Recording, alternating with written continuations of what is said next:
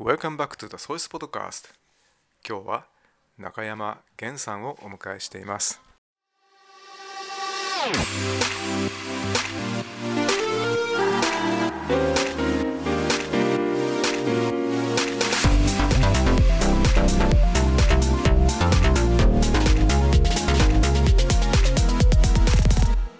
こんにちは。こんにちは。SIS11 年の中山源です。源君はいろいろなことに取り組んでるっていうことを風の噂に聞いたんですけども今日はあまり皆さんが知らない部分を探ってみたいなと思うんですけども実際に源君情熱持って今やってることって何ですか？今僕が情熱を持ってやっていることっていうのは、まあ、ダンスとか演劇芝居とか、まあ、ミュージカルとかそっち系のことに結構全力を注いでやっています。このことを知っている人はほとんどいない。詳しく知っている人はあのこの学校にはあまりいないと思います。ではこのポッドキャストでそれがもしかしたらバレてしまうんですけれども大丈夫ですか？全然大丈夫です。ではちなみに今何をやられてるんですか？今はさっき言った通りえっとまあある劇団に入っていてでそこで芝居を学んだりダンスを学んだり、まあ、歌を学んだりしているんですけどまあ自主的に公演を定期的に行ったりそこで芝居をお客さんに見せたり、まあ、ダンスを見せたりもしていてたまにその外部のイベントとかにも出演させていただいて演劇とかダンスを披露したりしています。これまでで一番大きかったイベントっていうのはこのちょうど1ヶ月ぐらい前にある TBS と共同制作したミュージカルがあるんですけどそこにキャストではないんですけどバックダンサー的なアンサンブルっていう位置で出演させていただきました。出演者もすごい豪華な皆さんでなんか例といえばダイヤモンドゆかいさんとかあの藤岡舞人さんなどのすごいいつも画面越しで見てるような人たちがいっぱいいるミュージカルに共演させていただきました。それは素晴らしい体験でしたね。そういう時のステージってとてもドキドキしますか？めちゃくちゃ緊張はするんですけどやっぱりその踊ることがとても好きなんで舞台に立って踊っていると緊張とか吹き飛んでめっちゃいつも勝手に楽しんで踊ってます。でもたまに、まあ、緊張しちゃってなんかちょっと失敗しちゃったりっていうことは結構あるんですけどまあ両方あります。ドキドキとめっちゃ楽しいと、まあ、その2つがちょうどいいバランスになって、まあ、ちょうどいい感じになってるんじゃないかなと思います。玄君が本当にたくさん練習を積み上げてるっていう事実があるから楽しむってことができるのでしょうかね。まあなんかもともとダンス好きだしその舞台に立つのも初めてじゃないのでいっぱいのお客さんに見られているっていう緊張はもう結構味わってきたんでその僕劇団に入って今年で約10年目になるんですけどもうこの10年の間でもう何回もすごいめっちゃレベルの高い舞台とかまあ逆に結構小規模な舞台とかさまざまなことを経験してきたのでやっぱりそれぞれでその異なる雰囲気とかがあるのでまあ慣れちゃったんですけどでもやっぱりその毎回立つ時のワクワク感とかドキドキ感は感じていて逆に楽しいです。玄君にとって演劇とかダンスとの出会いというのは何だったんですか？まあ、ダンスの出会いは僕のお母さんが昔のアーティストのマイケル・ジャクソンの「This is It」っていう DVD を買ってきたんですけどそれを初めて見た時に初めてマイケル・ジャクソンに出会ってその時にこの人はなんて素晴らしいんだってすごい憧れてしまってそれで一気にダンスが好きになってでその時にじゃあお母さんがその広告で今入ってる劇団の広告を見てじゃあここ入ってみない？って聞かれたのであじゃあ入るって答えてオーディションを受けて合格して入ってそこで演劇に出会って演劇を学んだって感じになっています。玄君にとってダンスと演劇っていう似てるけどもちょっと違うかもしれない領域なんですけどもどちらが得意というか好きだとかっていうそういう何か自分の好みってありますか？もちろん演劇もすごい好きでなんか自分じゃないキャラクターを演じたりすることってそのキャラを作るところから台本読んでキャラを作るところからとても楽しくて実際にアクティングをしててもとても楽しいんですけどやっぱり僕はそのもともとダンスが好きで始めたのでやっぱりダンスに対する情熱っていうのはずっと持ってるしとことん自分を追求していきたいっていう思いもずっと持っています。まあ、ダンスっていうのは身体表現だからもう本当にその柔軟性とかそれからいろいろな動きができなきゃいけないと思うんですけれどもどのぐらい練習するんですか？今は週4で踊っていてで1日その演技のレッスンの日があるんですけど今までは結構中学生まではあまりその週の練習量っていうのがあまり多くなくてでそこはなんか自分で自主練をする感じで補っていた感じなんですけど今は毎日違うダンスにもいろいろジャンルがあるんですけど毎日違うジャンルの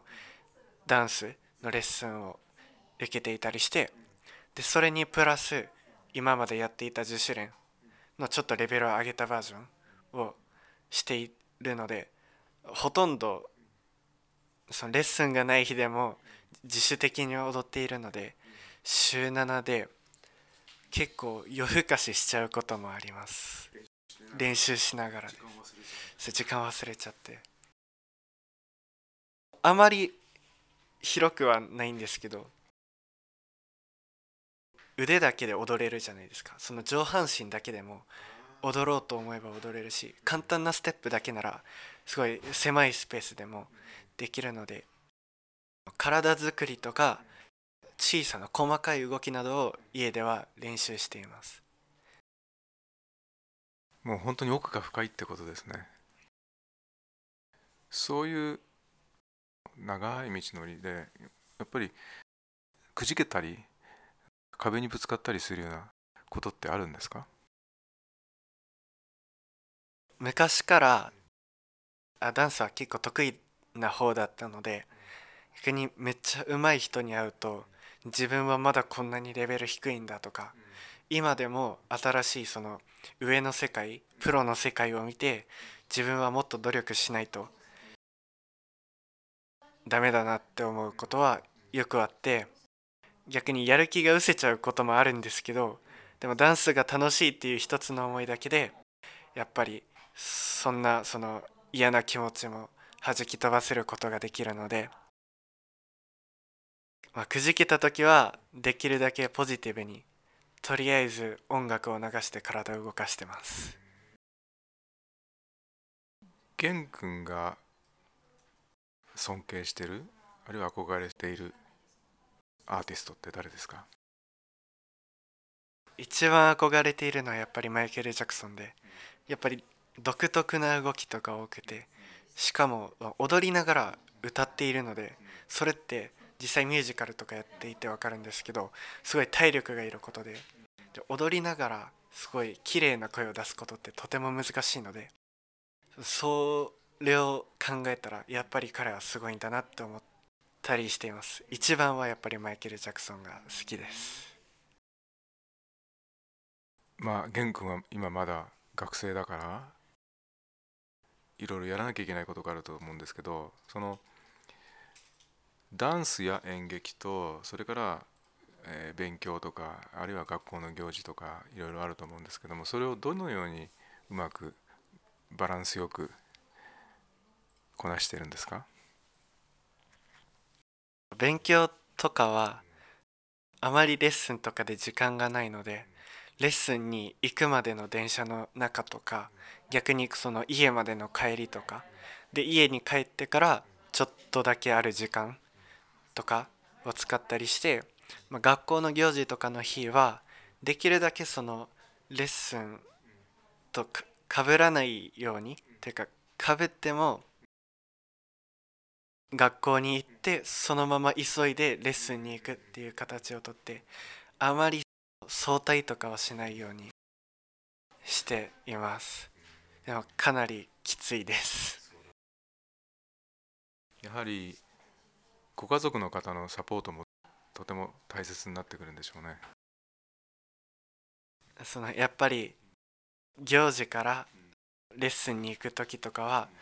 やっぱりあの送り迎えとかをしてくれるのでそれは本当にいつもありがたいと思っているし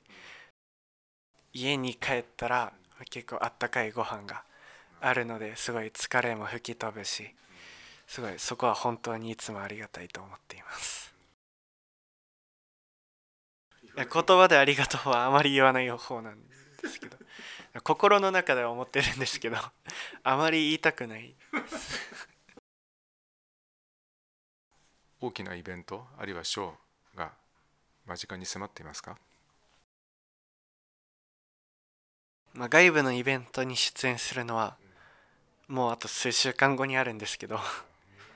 で自主的な公演がまた次は3月くらいにあるのでそこまでは結構時間が空くんですけど、まあ、その間にできるだけスキルを上げたりものを作って最高なパフォーマンスをお客さんに見せることを目標に今しています。今いるグループがあるんですけどそこのグループの中で3チームほどに分かれてそこでまた別々の公演をするっていう形になっています。借りてあのお客さんを招いて呼んで入場料も取って。入場料も取ってって感じです。玄君のまあ将来の目標って例えば君の短期とか中期の目標っていうのは何でしょう？短期的な目標としてはできたら20歳になるまでの間にあのオーディションをできるだけいっぱい受けたいなと思っていてそこで、まあ、もし合格できても合格できなくても、まあ、新しいチャンスをつかんだりそして若いうちにやっぱりオーディションとかは受けてといた方がいいのでとりあえずたくさんオーディションを受けることを、まあ、この数年の目標にしていてでもっと10年後とかの目標としてはなんかあまり僕将来的にこれをしたいっていうことが明確になってなくてなので、まあ、そのオーディションで道を掴んでいくっていうのもあるんですけどやっぱりなんかこのまま普通のなんかサラリーマンとかになって年取って死んじゃうのも嫌だから大きなことを大きな大きな人生の分かれ道でそれ楽しい方を選んで楽しくてもまあ辛くてもいいんですけどあのできるだけその自分が好きな例えばダンスとか演劇とかの道に進んで、まあ、できたらそれを仕事にしたいと思っています。大学とかではその演劇とかをちょっと一旦一旦ちょっとなんていうんですかその活動をちょっと小さくしてできたらダンスの方に集中したいなと思っていてそうなんか大学のサークルとかに入るわけでもなくてあのもっとプロの人たちがいるところでの活動をちょっと挑戦してみたいなと思っています。なんかパフォーマーとしてパフォーマーを職業とするのは結構その食べていくのには難しいってよく聞くんですけどまあでも逆にその何かと何かの仕事と両立っていうのもちょっと難しいと思うのでできたらまあどっちかというとできたらパフォーマーとしてパフォーマーを仕事として生活していきたいなと思ってます。